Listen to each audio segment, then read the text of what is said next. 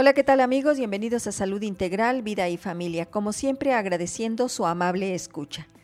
El día de hoy tengo el honor de la presencia del doctor Ernesto Pombo Bartlett. Él es médico general egresado de la Facultad de Medicina de la Universidad Autónoma de Querétaro. Hizo la especialidad de cardiología en el Instituto Mexicano del Seguro Social en el Centro Médico Nacional Siglo XXI. Es miembro del Consejo Nacional de Cardiología y miembro de la Sociedad Queretana de Cardiología. Su práctica profesional la ejerce en el Instituto Mexicano del Seguro Social en Querétaro, en el Hospital General Regional número 1 y a nivel privado en el Hospital Ángeles de Querétaro, en el área de la clínica vascular. Doctor Ernesto, Muchísimas gracias por la oportunidad de esta entrevista para Salud Integral, Vida y Familia. Buenos días, es un gusto más para mí que me tengan considerado en esta entrevista para hablar un poco de la cuestión cardiovascular. Doctor Pombo, realmente los problemas cardiovasculares se han estado incrementando. El estilo de vida que tenemos, el sedentarismo, la obesidad, el estrés, pues nos ha llevado a tener muchísimos problemas a nivel de cardiovascular. ¿Podrías decirnos qué es el corazón? Bueno, el corazón es un órgano vital, el cual tiene la función de bombear sangre a todo el cuerpo. Este corazón bombea la sangre a través de unas arterias, se transporta la sangre que lleva el oxígeno que nos mantiene vivos. Este órgano pues tiene una importancia ya que si él no funciona de forma adecuada, pues este oxígeno no llega a todos los órganos y uno puede no funcionar. ¿Cómo está funcionando nuestro corazón? Es una bomba que expulsa sangre y funciona eh, contrayéndose.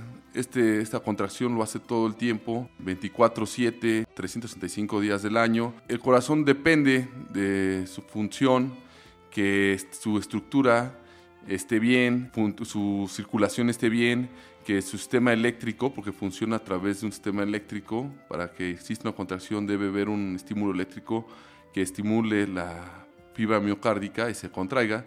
Y entonces todos estos, estos elementos están funcionando bien para que el corazón pueda cumplir su función de llevar la sangre a todos los órganos.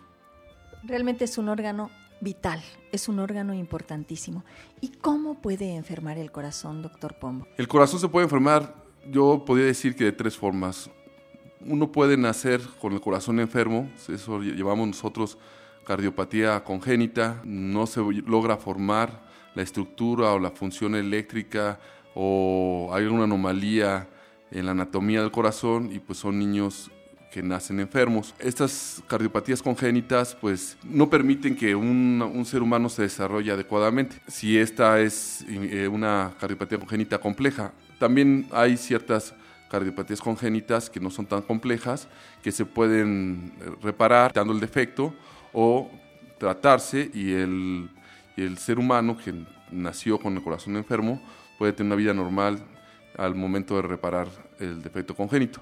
La otra forma de enfermarse es que factores de riesgo cardiovascular que ya están identificados desde hace mucho tiempo, desde un estudio que se llama Framingham, que es de los años, lleva 50 años este, este estudio, que ya sabemos nosotros que los factores de riesgo mayores, que es la hipertensión, eh, la obesidad, el sedentarismo, el tabaquismo, la diabetes, son enfermedades que, bueno, factores de riesgo que enferman al corazón.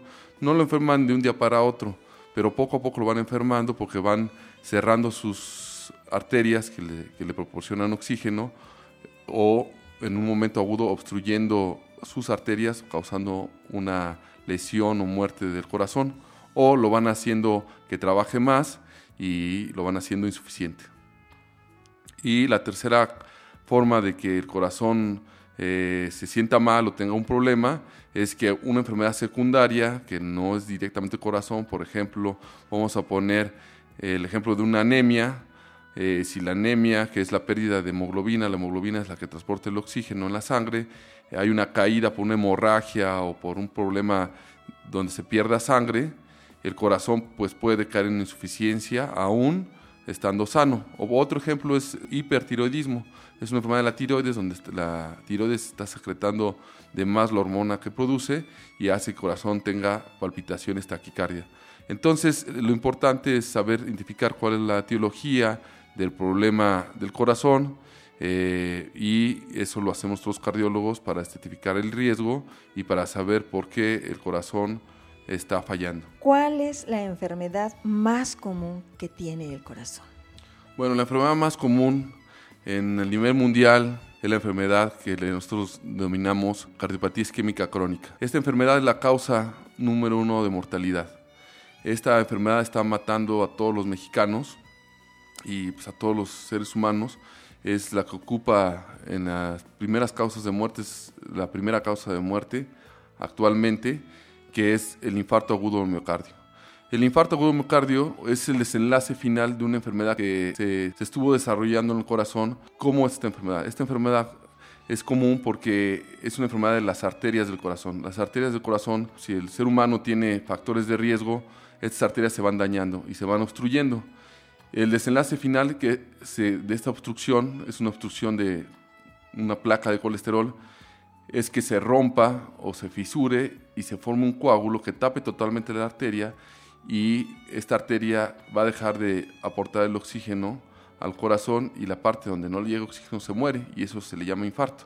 Este infarto puede pasar no solamente en el corazón, puede pasar también en el sistema cerebral y en todo lugar donde hay un vaso sanguíneo, ya que la, enfermedad ataca al órgano más grande del cuerpo humano, que es el endotelio. El endotelio es la piel de los vasos sanguíneos. Y si este endotelio disfunciona y luego se forma la placa y esta placa luego se rompe, va a formar un coágulo y donde, lo, donde pase eso, pues el órgano que, donde se sitúe esta obstrucción va a morir. Eh, en nuestro caso, como cardiólogos, lo que está pasando es que los factores de riesgo, que ya son una pandemia a nivel mundial, que es la obesidad, la diabetes, esté presente junto con la hipertensión, un, paciente que es sedentario y fuma, pues lo pone en riesgo que se obstruyan las arterias y le dé un infarto. Y es lo más común de lo que se enferma el corazón. Doctor Pombo, ¿cuándo recomendaría que visitáramos al cardiólogo? Bueno, eh, hay que ver que las enfermedades cardiovasculares pues, tienen una cierta epidemiología. Es raro aquel paciente joven que tiene un problema cardíaco. La estadística nos marca que cuando visita al cardiólogo lo ideal es cuando el hombre tiene mayor de 45 y la mujer mayor de 55. ¿Por qué ahí? Porque ahí la estadística nos marca que ya es muy probable que padezcan de enfermedades crónicas o de factores de riesgo y porque justamente son eh, los promedios de edad donde se presentan las enfermedades cardiovasculares. Esta pregunta es interesante porque luego acuden muchos este, pacientes con el cardiólogo por síntomas de dolor de tórax, pero es un paciente joven. Lo primero que se debe de hacer es acudir con el médico general para que revise si realmente es un dolor de tórax de origen cardíaco y tomarse un electro. Y con el electro nosotros podemos ver si realmente es un padecimiento cardíaco no en un paciente joven. Actualmente la forma de vida de la sociedad ha cambiado mucho, muchos vicios se inician temprano, sí tenemos pacientes jóvenes, menores de 45 años con enfermedades porque pues ha, habido un aumento en la, en la prontitud de, que se presentan los factores de riesgo. Hay gente joven ya con colesteroles muy altos, gente joven muy obesa, gente joven que consume drogas como cocaína. Todo eso afecta al corazón de forma temprana. Entonces sí ha cambiado la forma de pensar de nosotros los cardiólogos de que antes pensábamos que solamente nuestra población iba a ser mayor de 45 años en los hombres y de 55 en la mujer, pero con toda esta sociedad que ha sido, es una sociedad que tiene una tendencia a, malos hábitos y a, mucho estrés y a consumo de sustancias estimulantes, pues hemos tenido ya casos de, de gente más joven. Entonces, concluyendo, es muy importante que la cultura de la salud cambie en México y hay que irse a checar, aún sin síntomas, sano, a hacerse un check-up, checarse, checarse, estar midiéndose, estar activo, buscar la salud y acudir con un cardiólogo para una valoración y más si hay antecedentes familiares de enfermedades cardíacas desde edades tempranas de 45 años en el hombre y 55 en la mujer.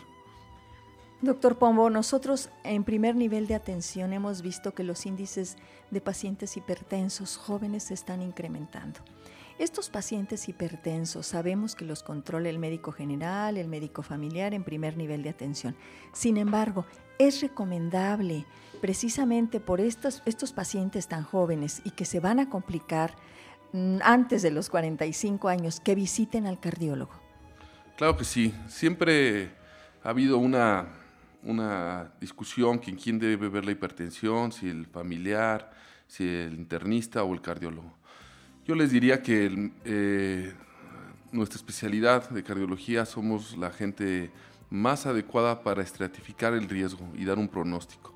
Nosotros vemos de una forma diferente la hipertensión. Como sabemos que es un factor de riesgo mayor cardiovascular para que nuestro corazón se enferme, entonces nosotros hacemos una estratificación de riesgo más acuiciosa. Vemos si hay daño a órgano blanco. Es muy diferente tener hipertensión pero que no haya ningún daño a un órgano blanco. ¿Qué me refiero a órgano blanco? Pues los órganos que se afectan por hipertensión, cerebro, corazón y riñón. Entonces, nosotros hacemos esa certificación y vemos si la hipertensión es de causa primaria, que son múltiples factores, que puede ser estrés, sedentarismo, obesidad, tabaquismo, o se debe a una causa secundaria, una enfermedad que está causando que tengas hipertensión. Un ejemplo sería que tuviera una lesión a nivel renal, de las arterias renales, una lesión congénita que se llama coartación de aorta, ver si tiene un problema de un tumor que también produce hipertensión que se llama feocromocitoma. Entonces eso lo vemos más acucioso los cardiólogos, sin desmeritar la forma de tratar la hipertensión de los internistas y los médicos generales que ellos, realmente el cardiólogo lo que hace es certificar, ajustar el tratamiento, eh, decir qué tipo de ejercicio hacer, o sea, hacer todo una certificación y tratamiento y no necesariamente se puede seguir continuando eh, el tratamiento con el cardiólogo, lo puede seguir tratando, el, porque esto es dinámico, entonces lo, el seguimiento lo puede dar el internista o el familiar y nosotros ya le damos las recomendaciones al internista familiar cómo dar el seguimiento y pues eso sería lo ideal. El cardiólogo eh, tiene ya una especialidad, sin embargo sabemos que existen subespecialidades y otro tipo de manejo que, hace cada subespecialidad. ¿Qué otros tipos de cardiólogos, con qué subespecialidad hay aquí en Querétaro? Bueno, en Querétaro eh, es muy buena pregunta porque el cardiólogo clínico es aquel eh, cardiólogo que hace diagnósticos clínicos y se apoya bajo instrumentos de diagnóstico. Por ejemplo, en un electrocardiograma no te hace diagnóstico. Necesitas ver al cardiólogo, el cardiólogo debe sospechar de alguna enfermedad cardíaca y se apoya con el electro para complementar el, diagnóstico. Hay, como les comentaba, de las enfermedades, cómo se puede enfermar el corazón. El corazón cuando hacemos el diagnóstico de alguna parte del corazón, puede ser que se dañó la estructura, una válvula, puede ser que el sistema eléctrico esté enfermo, puede ser que eh, las arterias estén tapadas. Entonces, eso ha hecho que en la cardiología se subespecialice. No, los cardiólogos clínicos mm, solamente tenemos la posibilidad de hacer el diagnóstico, que es lo más importante, por supuesto, y de dar tratamiento, pero ya muchas de las enfermedades que antes no se podían curar, ya se pueden lograr curar en el aspecto cardiológico. Un ejemplo es de que muchas de las arritmias, que es un problema de que el corazón nació con un sistema eléctrico no con una función anormal y que puede causar arritmias mortales y el paciente puede morirse de una arritmia, de una taquicardia ventricular, una, un problema severo del sistema de conducción, ya ahorita ya hay forma de tratarlas. El quien ve las arritmias y de una forma pues precisa y exacta y puede dar un tratamiento curativo, un tratamiento definitivo, se llama, es un cardiólogo que es electrofisiólogo. El que ve cómo están las estructuras del corazón, si están dañadas o no. Es un cardiólogo que se llama ecocardiografista, ah, con un medio de ultrasonido ver bien cómo está la estructura del corazón. Entonces, si tenemos un daño de una válvula, que un diagnóstico clínico, un cardiólogo, pues lo más correcto es que el cardiólogo lo mande al ecocardiografista y él haga, eh, el diagnóstico con ultrasonido. Por ejemplo, si tapa una arteria en agudo, pues el cardiólogo tiene, para poder salvar la vida del paciente, lo ideal actualmente es abrir la arteria de forma mecánica, haciendo un cateterismo, que es un tratamiento invasivo que entramos por las arterias y eso lo hace un cardiólogo intervencionista. También si un paciente tiene un, infarto y, ese corazón quedó dañado, pues también vamos a estar este, rehabilitarlo. Entonces también hay un cardiólogo que se dedica a la rehabilitación cardíaca. El cardiólogo clínico pues siempre será el pilar porque es hace el diagnóstico. Realmente se debe demandar a las subespecialidades dependiendo de la enfermedad que tenga el corazón. Qué importante, doctor, es conocer que dentro de una especialidad como es la cardiología existen estas subespecialidades tan importantes. Y agregaría, además de lo que usted tan gentilmente nos ha compartido, que todos los pacientes acudan ante cualquier duda a su médico familiar. Y ya el médico familiar lo derivará con el especialista, como por ejemplo el cardiólogo. Y él a su vez, depende de lo que encuentre, pedirá una interconsulta con un subespecialista. Para mí sería muy importante, doctor, que nos compartiera cuáles son los datos de alarma de enfermedad cardíaca para que sepan nuestros escuchas. ¿Qué deben tomar en cuenta para saber que es un dato de alarma de que su corazón está sufriendo?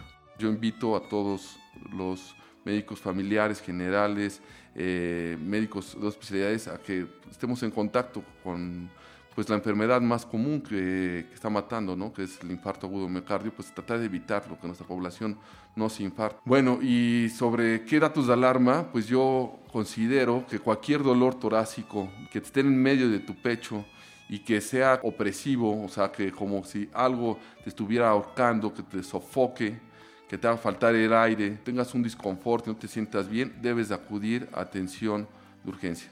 Algunos cumplen con el criterio típico del dolor torácico de origen cardíaco, que es dolor en el pecho, irradiación al brazo, a la mandíbula, sudoración, falta de aire, deterioro de tu estado neurológico. Muchos lo cumplen, pero hay muchos pacientes como el diabético que no tiene dolor y nada más siente sofocación, sudoración.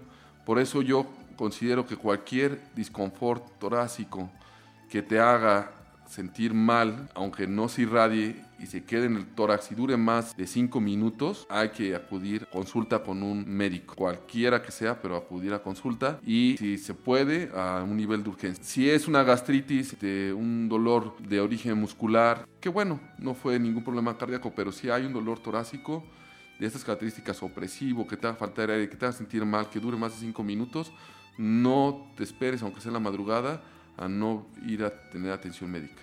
Sí, definitivamente, porque, ay, no, es mi gastritis, es el golpe, tengo un enfriamiento. Y en muchas ocasiones sí puede ser el corazón. Entonces, ante cualquier dato de alarma de esto que ha mencionado, doctor, que nuestros pacientes acudan al servicio de urgencias, que seguramente el médico es quien va a determinar si es o no de origen cardíaco este dolor. Doctor, sabemos que cada día hay más herramientas diagnósticas, eh, estudios que ustedes han ido investigando y tienen al servicio de la población. Uno de ellos es la prueba de esfuerzo. ¿Cuándo recomienda un cardiólogo que se realice la prueba de esfuerzo? La tecnología ha avanzado mucho y hay muchos métodos para corroborar diagnósticos. Eso es lo que nos ayuda a los médicos a poder hacer un diagnóstico.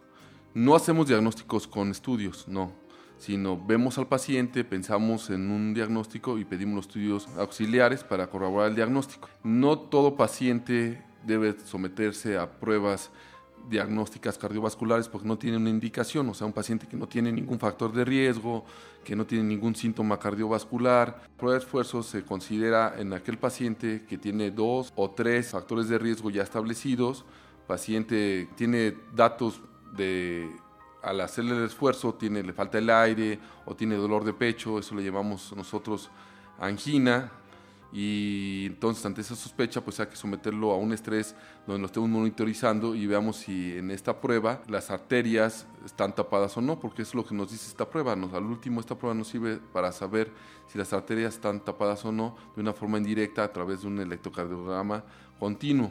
También en quienes hacer otro esfuerzo. No soy, soy asintomático, no tengo ningún problema, estoy bien, pero voy a entrar a un maratón o soy un deportista de alto rendimiento, a ellos también está indicado hacer una prueba de esfuerzo para descartar alguna enfermedad que no da síntomas, pero tiene problemas eléctricos o de las arterias y con una prueba de esfuerzo podemos verlo. A esa persona que se va a someter ya a un esfuerzo más, o sea, va a entrar a, ahorita que está de moda los maratones, nos ayuda a saber también si un paciente tal vez en reposo no tiene hipertensión, pero hace el esfuerzo y ahí hacemos diagnóstico de hipertensión.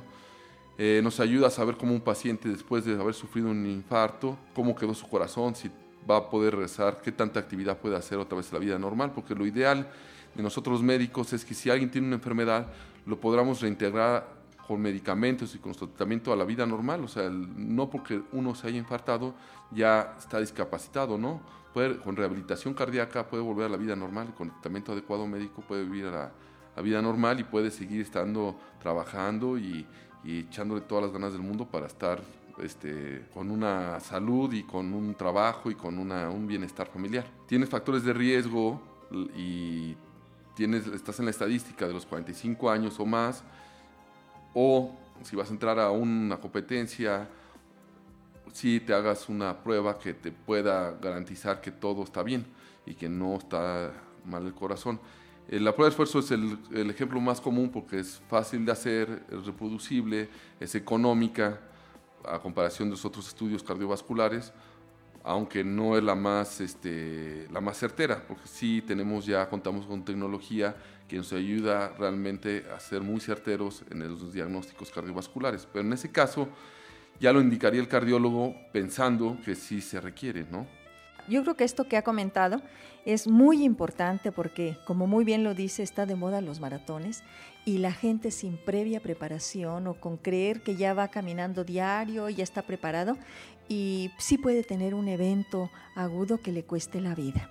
Algo que también me parece de suma importancia y quiero resaltar lo que ha dicho. La valoración clínica siempre va a estar por encima de cualquier tecnología.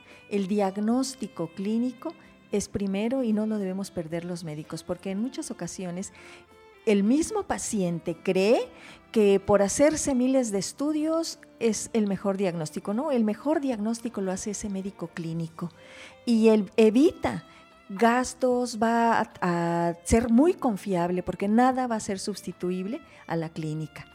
Doctor Pombo, ¿cómo prevenir enfermedades cardiovasculares? ¿Qué consejos le daría a nuestra población? Bueno, antes de dar los consejos de prevención, estoy totalmente de acuerdo con usted, doctora. Es, la clínica es lo primordial y por eso estamos nosotros los médicos y para eso estudiamos y para eso estamos para servirles a todos ustedes los, los pacientes. Y sí, si no hay diagnóstico clínico, no tiene caso. pongo un ejemplo. Eh, el doctor House, que es un modelo televisivo de un médico, él, la gente dice, bueno, pues es que el doctor si no me hizo estudios, no, no me curó, no me hizo diagnóstico. Mentira, la clínica te puede dar mucho eh, información y no tener que pedir ningún estudio, te puede decir sí o no, y solamente puedes pedir uno, dos, tres estudios para corroborarlo y listo. A cambio, pues mucha gente sigue con ese modelo del Doctor House, de que pide todos los estudios y después hace un diagnóstico. Yo considero que está mal. Eso es lo que la medicina eh, americana ha fallado y por eso la relación médico-paciente en Estados Unidos es muy poca. Por eso los americanos o los mexicanos están allá prefieren venirse a México con nosotros, los, los médicos mexicanos porque somos clínicos, porque todavía tenemos esa relación, todavía conocemos a la familia, todavía le preguntamos de dónde trabaja, qué hace, todavía tenemos una relación humana. No hay que permitir que la medicina, a cualquier nivel, desde el médico general hasta la cardiología, en mi caso, se deshumanice. Hay que tratar al ser humano, hay que tratar a, los, a la enfermedad. No hay que tratar una tomografía, no hay que tratar un electro, no hay que tratar un, un estudio, hay que tratar al paciente y convencerlo y hacer que el mismo paciente sea responsable y sea experto de la enfermedad que tiene para que logre los objetivos que nosotros le vamos a establecer y tenga una sobrevida y un mejor pronóstico. Y lo mejor, pues sí, lo mejor que podemos hacer es prevenir. Prevenir, la medicina preventiva es mucho mejor que la curativa. Medicina preventiva es mucho más accesible, económica, fácil de hacer que la medicina curativa. ¿Por qué? Porque si prevenimos, nunca vamos a desarrollar complicaciones. Como les comentaba, la enfermedad más común del corazón es el infarto, pero el infarto es el desenlace de algo que se pudo prevenir. Los consejos de prevención cardiovascular, la prevención se divide en prevención primaria, cuando no tenemos factores de riesgo pero no tenemos dañado el corazón, prevención secundaria cuando se dañó pero no se, vamos a prevenir que se vuelva a dañar, que es muy importante, y ahorita actualmente a nivel mundial hay una prevención que se llama prevención primordial evitar tener factores de riesgo. Se preguntarán qué es evitar factores de riesgo. Pues bueno, desgraciadamente en, en México la obesidad es la número, somos el número uno, le ganamos a todo el mundo de obesidad. Niños, mujeres y hombres mexicanos somos obesos. La obesidad ya es un factor de riesgo. Entonces, las familias son obesos, entonces la prevención primordial sería evitar la obesidad. Vamos a evitar la enfermedad. Entonces tenemos que empezar desde los niños, que los niños no sean obesos, que hagan ejercicio, que tengan una dieta saludable, que manejen bien las cuestiones emocionales, darles un hogar, un ambiente familiar adecuado, que puedan manejar sus emociones adecuadamente, para que no entren a ninguna droga, no entren al tabaco, no cuando sean grandes no anden con el estrés y no tengan crisis de ansiedad porque no pueden manejar las cuestiones emocionales. Eso va desde la cuna, desde el niño. Entonces, las familias tienen que buscar la prevención primordial, que es la salud. Y eso el médico familiar y el médico de la familia puede empezar a decirle los, las guías para, para prevenir. Una guía que yo les doy como cardiólogo es que deben de tener una dieta saludable. La dieta que yo recomiendo se llama dieta mediterránea. Es una dieta que ha demostrado científicamente que reduce 30% la mortalidad cardiovascular. Y es una dieta muy sencilla, es simplemente olvidarse la influencia eh, americana de comida rápida y empezar a comer en casa. Comer en casa saludable, comer tres veces al día vegetales, tres veces al día frutas, tomar agua en vez de, tomar refresco. El refresco es, una, es un tóxico para el cuerpo, es azúcar líquida con sal, que eso va a terminar en obesidad y en enfermar al, al cuerpo. Volver al agua de sabor. Tenemos muchas frutas en México. Puede ser agua de mil sabores. Comer más carnes blancas, pollo, pescado. Y menos carnes rojas, que sería cerdo y res tomar las semillas, tomar los, este, tenemos frijoles, garbanza, tenemos muchas, muchas leguminosas que podemos enriquecer nuestra comida. La comida mexicana es muy rica en sabor, podemos usar todos los condimentos y ninguno hace daño al corazón. El problema es cuando la comida mexicana se vuelve rápida. Por ejemplo, ¿qué es una comida mexicana rápida? Un taco. Un taco es una comida rápida, estilo mexicano. Es una tortilla caliente rápido con una, con una carne rápido y eso es dañino para, para el corazón. ¿Por qué? Porque es va a ser el preámbulo de que el paciente se vuelva obeso y que el paciente consuma altas cantidades de sal, consuma altas cantidades de eh, colesterol malo y termine por tapar sus arterias. Entonces, yo creo que la dieta mediterránea, dieta sana, es tomar agua este, suficiente, dos litros del agua, es muy importante. Otra cosa es activarse, hacer ejercicio. No hay que, hay que quitarnos el estigma de ser el país más obeso del mundo y hay que activarnos, hay que quemar las calorías, hay que salirnos a caminar, todo con medida, todo con medida, nada con exceso, todo es paulatino, poco a poco, progresivo. No podemos hacer un maratón cuando no hacíamos nada. Tenemos que ir entrenándonos, tenemos que ir a acudir a los, a los centros de recreativos, a los parques, a caminar, a hacer actividad, a sudar, a quemar esas calorías que consumimos. Es parte de tener salud, es hacer ejercicio. El ejercicio es una, es una maravilla para el organismo, para todo, para la piel, para los huesos, para todo. Mantiene joven el ejercicio. Hay que hacer ejercicio moderado, por supuesto supervisado.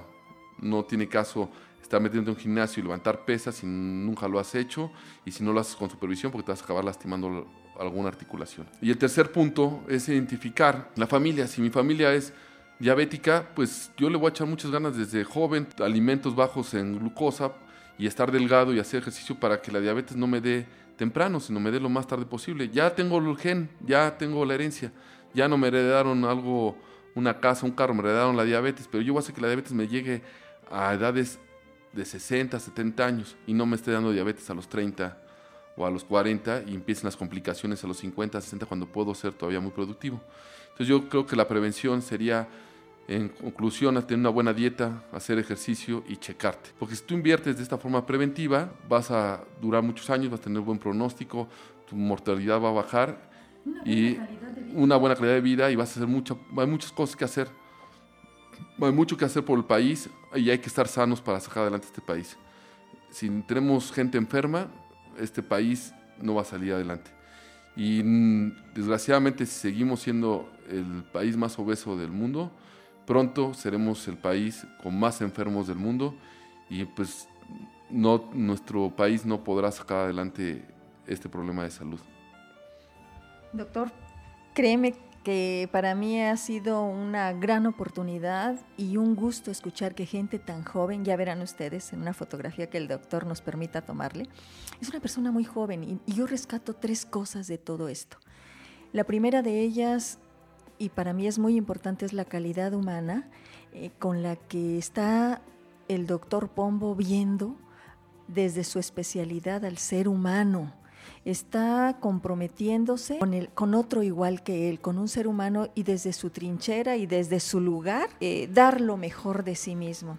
Lo otro es la corresponsabilidad que está involucrando al otro y mientras no actuemos desde la corresponsabilidad, por más aparatos, por más tecnología, por más subespecialistas, esto no va a salir adelante. Y por último, creo yo que nos falta mucho a los médicos y nos hemos ido quitando. Es el respeto al otro, el respeto al, compañero profesionista.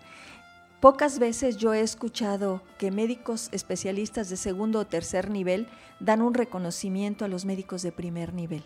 Y en este aspecto me habla nuevamente de un ser humano mm, íntegro y por lo cual, doctor, agradezco muchísimo esta entrevista que usted nos da la oportunidad de dar para Salud Integral, Vida y Familia.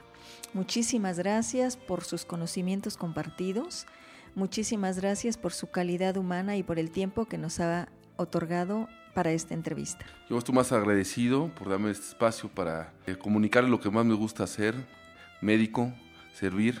Estoy comprometido para estar actualizado, eh, poderles ofrecer lo mejor en calidad humana y en calidad médica para que ustedes puedan seguir adelante con su vida, tener una buena calidad de vida y puedan producir y ser felices. Que al último estamos aquí en este planeta todos como sociedad, somos hermanos y no hay mejor tesoro que la salud. Doctor, pues ya para concluir, ¿en qué teléfono eh, lo pueden localizar?